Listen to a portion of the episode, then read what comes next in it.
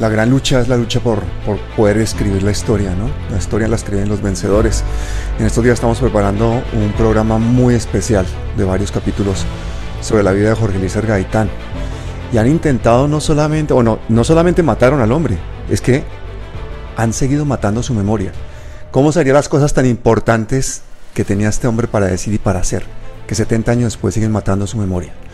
Y es escribir la historia es una cosa bastante complicada y hay gente que la escribe en tiempo real. Uno de ellos ha sido Daniel Mendoza, que nos ha querido contar la historia que no querían saber muchos colombianos, que ha hecho una serie que ha sido básicamente la serie más rompedora en la historia moderna de Colombia, no solamente como fenómeno audiovisual, sino porque los contenidos nos confrontan a una realidad, nos sacan de nuestra zona de comodidad. Tanto que muchísimos de los colombianos que escuchan este programa no se creen que todo lo que se cuenta en esa serie sea verdad. Es más, en estos días ha tenido problemas legales por esto. Entonces tengo aquí a Daniel Mendoza para que nos cuente todo eso. Daniel, bienvenido. Pablo, eh, gracias por invitarme, como siempre. Qué honor estar en su programa, eh, del cual soy fanático y seguidor. Eh, a pues todos sus seguidores también un saludo muy grande y a todos los que nos están oyendo y a todos los que pueden ver en esta entrevista que habrá de fluir entre las redes. Sí, hay una, hay una parte de las audiencias que seguramente compartimos, pero hay otra parte de, de las audiencias en las que la gente se pregunta, ¿y todo lo que cuenta Matarife es verdad? ¿Y todo lo que está ahí diciendo este señor es verdad? Eh, porque no todo el mundo tiene este conocimiento enciclopédico sobre lo que ha sido el uribismo, el paramilitarismo y la violencia en Colombia de los últimos 20 años. Toda esta génesis de esa serie ha dado esa oportunidad a los colombianos a saberlo. Y en la última semana ha tenido usted nuevos problemas jurídicos y hay quienes dicen que una vez más Uribe ha sido derrotado, ya no solamente en las urnas, sus candidatos y protocandidatos, sino también a nivel de la comunicación audiovisual. ¿Le ha dado la razón o no a usted la justicia para poder seguir contando la historia de Álvaro Uribe?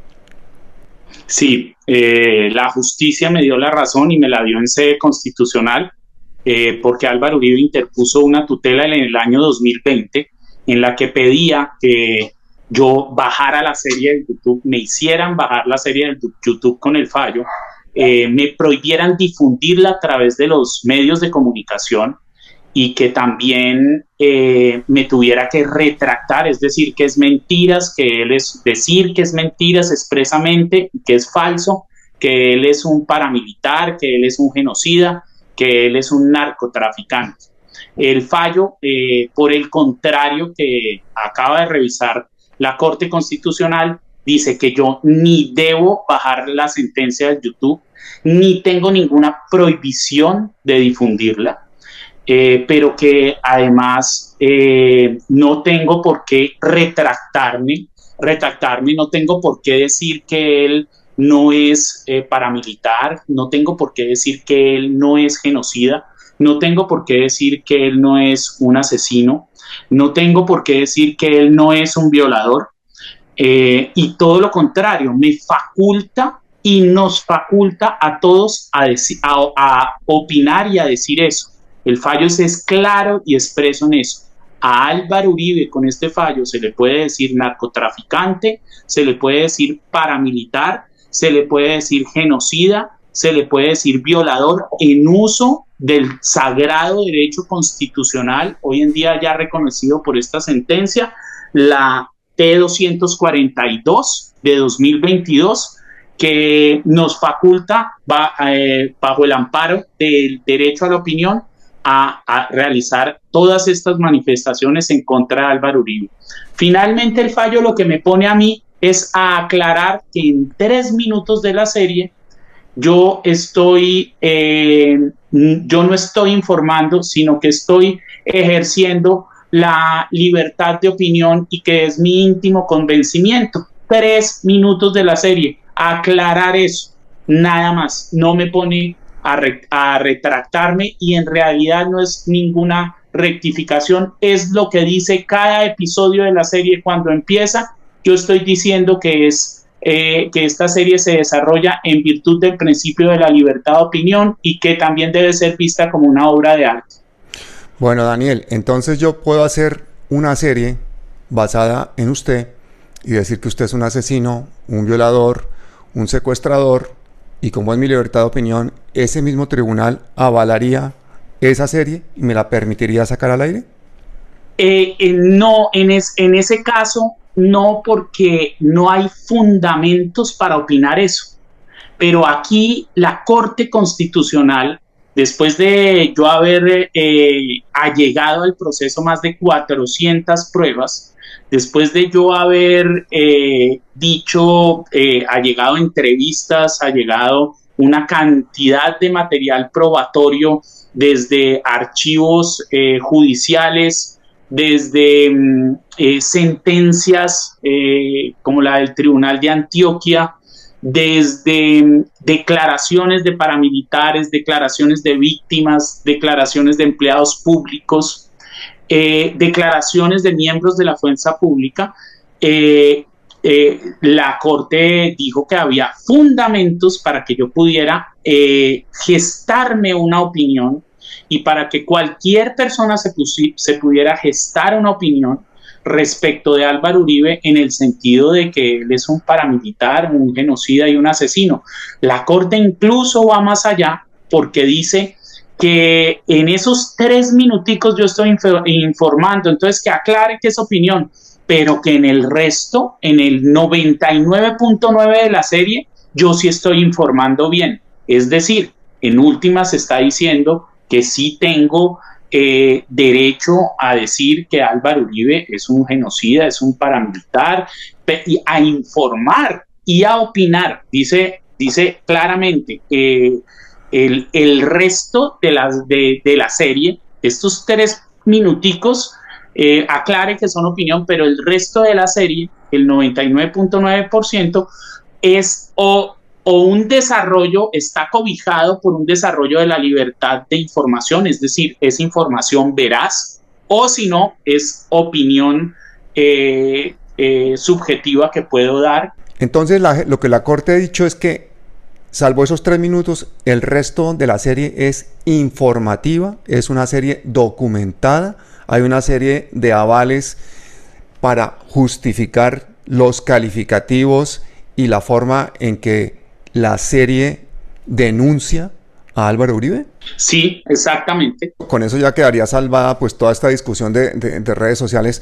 Lo que pasa es que la mitad del país que ha votado, por ejemplo, en contra del progresismo, toda la gente que ha votado a favor del uribismo, lo que tiene en su imaginario es que usted se ha obsesionado con Álvaro Uribe y se ha dedicado a calumniarlo y que está atentando contra la honra de este señor que ha sido presidente de la República dos veces, que ha sido uno de los políticos más renombrados y más importantes en la historia de Colombia. Pues yo no sé si es que se ha obsesionado con Álvaro Uribe, pero a mí sí se me hace un personaje muy interesante, a mí se me hace un personaje, pues desde el punto de vista, porque es que la serie, cuando la corte parte de un supuesto, eh, Pablo, y es que dice, le doy toda la razón y solamente tiene que aclarar tres minuticos y el resto de la serie está bien. Eh, eso, son mis vivencias, es un diálogo interno el que yo hago. Desde el punto de vista Pablo, de la narrativa visual de la serie, porque yo hago dos guiones. Yo hago un guion que es el guion de la microhistoria, que es el guion audiovisual, eh, que es donde digo lo que va a pasar en la cámara. Entonces yo digo, por ejemplo, llego al parque, troto, después cojo la ficha de Kill Bill y después aparece la ficha en el cuarto. Es, decir, yo, yo, yo hago ese, ese, ese guion y el otro es la narrativa literaria de la voz en off. Y ambas narrativas, la audiovisual y la literaria, no dan para que la gente pueda pensar que esto es que le están transmitiendo eh, una eh, información, sino que en realidad es el sentir subjetivo de, alguien.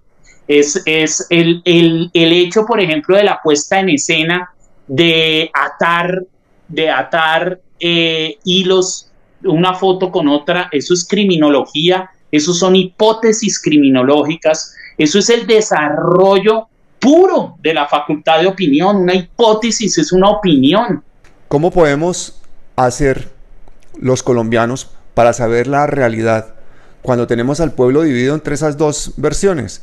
La versión que han contado eh, los uribistas, eh, los ganadores de toda esta guerra violenta en Colombia, y la de un realizador audiovisual alternativo que ha tenido que exiliarse para poder salvar su vida por estar precisamente contando su opinión. Yo, yo le entregué mi vida, yo enterré mi vida en Colombia en realidad. Yo enterré mi vida allá. Eh, yo espero que surja algo mejor. Y, y sí, tuve una serie de problemas por, por manifestar mi opinión, por opinar, por, por, eh, por, por decirle a la gente y por hacerle ver a la gente en manos de quién estaba. Y creo que en últimas, pues Pablo, apenas se acaba la tercera temporada, yo voy a ser un desempleado más. Pero pues voy a ser el desempleado más feliz del mundo porque, porque el, premio, el premio ya, ya me lo dieron. Hay algo muy importante, Pablo, eh, y es los medios de comunicación, eh, la revista Semana, que si bien es cierto, yo creo que especialmente la revista Semana en un principio fue manipulada por Abelardo de las Priella, porque pues son periodistas ligeros que no van a leer un fallo de 178 páginas. Eh, y Abelardo de las Priella yo me imagino que le hizo una disección al fallo y que le sacó lo que les, le convino y se los puso así. Ya la revista Semana, eh, después de eso, después de que se dejó manipular de Abelardo de las Priella y sacó la noticia y hizo, participó en este show mediático, en este circo mediático, eh, que armaron con una cantidad de babas mentirosas.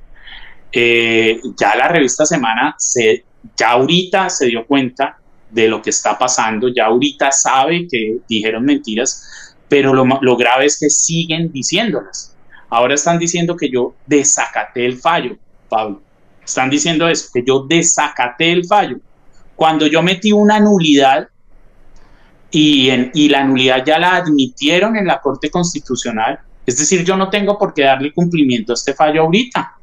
Yo no, no se me ha vencido ningún término, aunque el fallo dice que cinco días, yo dentro de los tres días, dentro del el término, dentro del término eh, constitucional, dentro del término legal, interpuse la nulidad y la admitieron y está corriendo el término.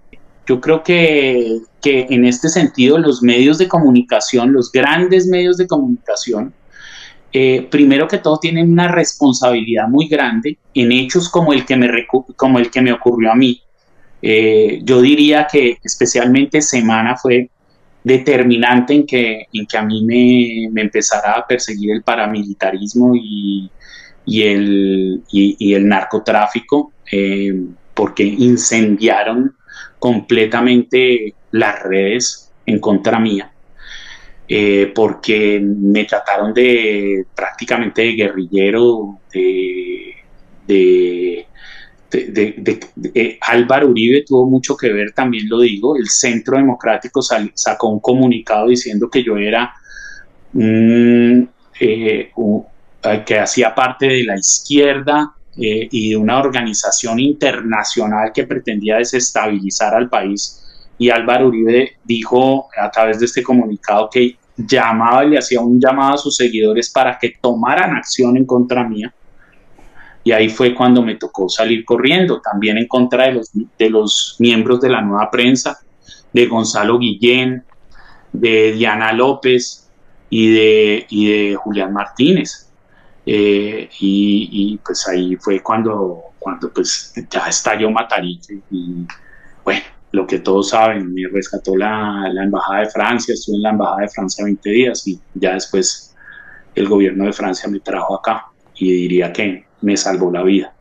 ¿Usted cree que algún día vamos a ver en los libros de historia de Colombia escritos algunos de los hechos que narra usted en los guiones de Matarife bajo el capítulo Álvaro Uribe?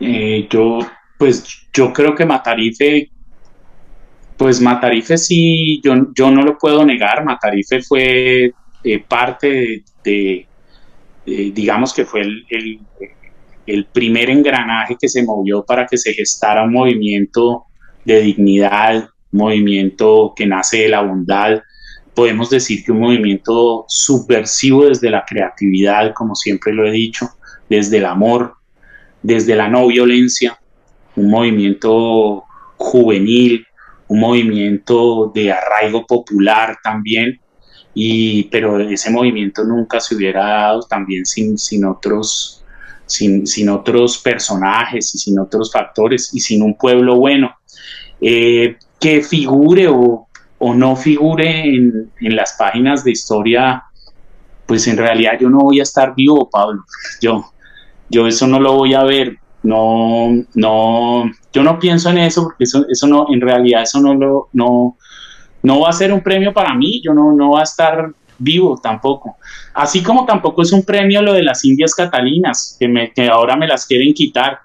Eh, pues eh, es, yo agradezco el premio, yo creo que es un símbolo que Colombia necesita, que la serie necesita, pero yo no, yo no estaba buscando nunca ese premio, yo ni conocía bien cuáles eran las Indias Catalinas.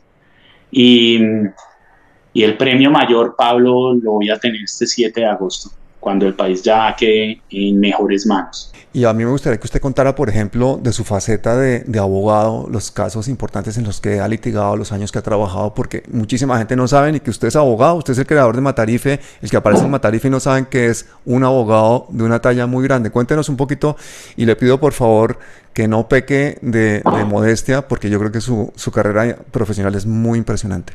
Pues yo soy abogado de la Universidad Externada de Colombia, Pablo. Soy eh, penalista de la universidad, criminólogo también. Eh, pues he defendido procesos desde fiscalías locales hasta la Corte Suprema de Justicia. Eh, he defendido a dos candidatas presidenciales senadores, eh, con éxito siempre. Mm, pues he estado en parapolítica, en farpolítica, en carrusel de la contratación. Y pues como usted ve también me gusta escribir.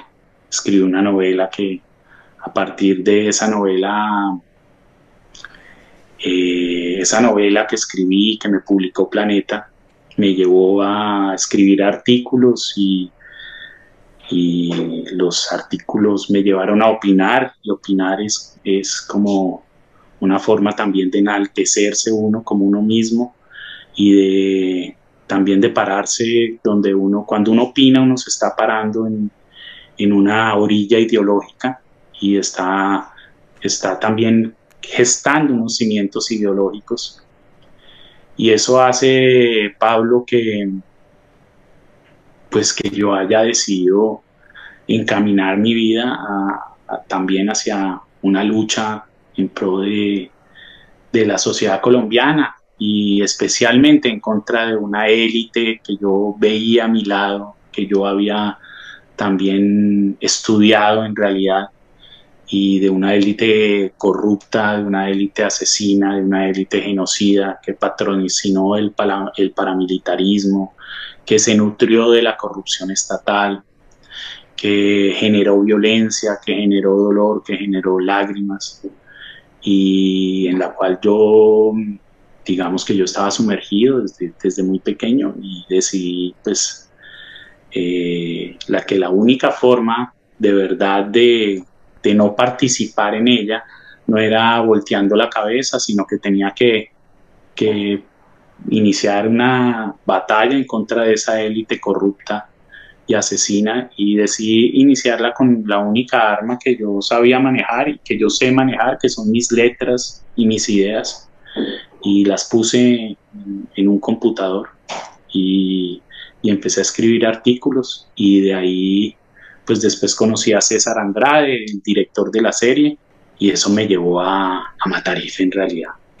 ¿Cree usted que en la realidad va a haber cambios tan sonados, tan dramáticos y tan rápidos como para que usted pueda volver pronto a Colombia y ejercer, por ejemplo, su actividad profesional o llevar una vida tranquila? Mm, pues volver a Colombia de pronto sí se demora un poco más porque la situación de seguridad no, no es tan clara en mi caso.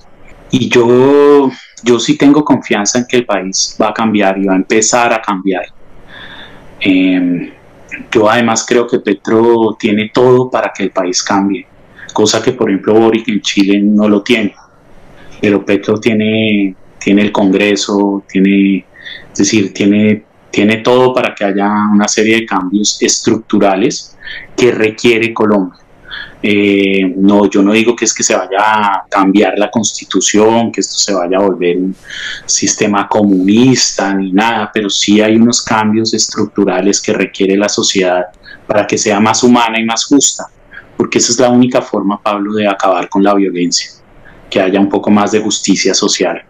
Si no hay más, si no hay justicia social, no, nunca se va a acabar con la violencia. Y gran parte de esa injusticia social la tiene la culpa la tiene una élite sociópata, una élite asesina, una élite caníbal como, como es la élite colombiana. Daniel, muchísimas gracias por el tiempo, por la explicación. Vemos que una vez más ha derrotado a Álvaro Uribe, esta vez eh, con esa sentencia, pero mediáticamente y electoralmente usted ha sido una pieza fundamental para lo que está pasando en Colombia. Yo espero que algún día el país le pueda agradecer todo lo que ha hecho y todo el sacrificio personal y profesional. Muchísimas gracias. Gracias, Pablo. Eh, le voy a robar un, minutico de Chiva. Eh, quiero, esto usted sabe que estoy haciendo la, la, mm, es decir, esta sentencia me puso, yo iba a hacer la tercera temporada el otro año, pero a esta sentencia hay que sacarle jugo. Esto lo decidí con esta sentencia. Y como la libertad de expresión eh, se defiende ejerciéndola, yo voy a sacar la serie Matarife a como de lugar la el volumen 2 de la tercera temporada, lo, quiero sacar y para eso pues necesito un apoyito de, todos sus seguidores para que eh, me ayuden con la vaca y, con el libro, la compra del libro Innombrable, que es mi, mi segunda novela y que está, publicó Planeta y está en todas las librerías o en Busca Libre. Eso es, es lo, la, última chivita que, le voy a robar acá. Lo mínimo que podríamos hacer, lo mínimo que podríamos hacer. Muchísimas gracias, Daniel, y hasta siempre. Gracias, Pablo. Le mando un abrazo muy grande. Chao, Pablo. Hasta luego.